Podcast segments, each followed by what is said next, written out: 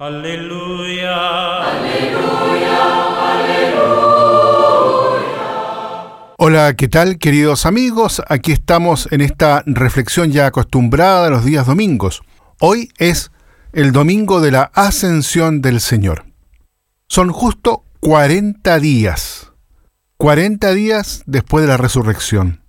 La solemnidad de la ascensión de Cristo al cielo concluye el periodo de 40 días a partir del domingo de resurrección. Existe un significativo paralelismo litúrgico entre el tiempo cuaresmal y el pascual. Una singular, podríamos llamarla, convergencia espiritual que abre a nuevos horizontes para la vida cristiana. La cuaresma lleva a la resurrección. Los 40 días después de la Pascua son la preparación para la ascensión. La cuaresma, al remitirse idealmente a los 40 años de camino de Israel hacia la tierra prometida, muestra en el Nuevo Testamento el camino de los creyentes hacia el misterio pascual, culminación y punto clave de la historia de la humanidad y de la economía de toda la salvación. Los 40 días que preceden a la ascensión simbolizan el camino de la iglesia en la tierra hacia la Jerusalén del cielo, en la que entrará al fin junto con su Señor. En los acontecimientos pascuales, Jesús revela la plenitud de la vida inmortal. En la cruz vence a la muerte y mediante su sacrificio ilumina con una luz nueva toda la existencia humana. Esto es lo que ponen de relieve los textos litúrgicos de la solemnidad de la Ascensión, especialmente el pasaje de la carta a los hebreos que escuchamos en este domingo. Está establecido que los hombres mueran una sola vez y luego el juicio. Dice los hebreos ahí en el capítulo 9.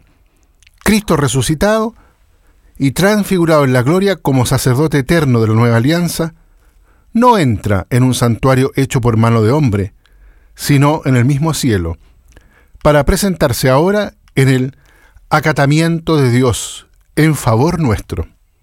Esta conciencia aumenta en la contemplación de los misterios sagrados y da un sentido nuevo a la vida diaria.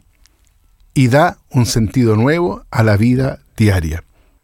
Proyectándola constantemente hacia las realidades últimas y eternas. El cielo es nuestra morada definitiva, como lo sugiere el apóstol Pablo. Él dirá en la carta a los colosenses, Así, si habéis resucitado con Cristo, busquen las cosas de arriba, donde está Cristo, sentado a la derecha de Dios. Aspiren a las cosas de arriba, no a las de la tierra. Volvamos a la ascensión. Mientras los bendecía, Jesús se separó de ellos y fue llevado al cielo, nos relata Lucas ahí en el capítulo 24. El encuentro del resucitado con sus discípulos concluye con dos gestos que San Lucas refiere al final de su Evangelio, mientras narra el acontecimiento de la ascensión, la despedida del Señor resucitado, que bendice a los apóstoles y la actitud de estos mismos apóstoles. La bendición de Cristo glorioso suscita en los discípulos la adoración y la alegría. Así el misterio de la ascensión asume el tono solemne de una liturgia armoniosa. Los discípulos reconocen en Jesús al Señor victorioso sobre la muerte y al mismo tiempo comprenden el significado profundo de su misión. Su corazón está embargado de estupor y alabanza. No es la melancolía de un adiós, sino el gozo por la certeza de una presencia renovada. Jesús se oculta los ojos Jesús se oculta a los ojos físicos de sus discípulos para hacerse presente a los ojos de su corazón. Se libera de los límites del espacio y del tiempo para hacerse presente al hombre de todos los tiempos y lugares y ofrecerles a todos el don de la salvación. Al igual que los apóstoles, también nosotros hoy tenemos la certeza de su presencia. Si Cristo está con nosotros, dentro de nosotros, está con nosotros todos los días hasta el fin del mundo.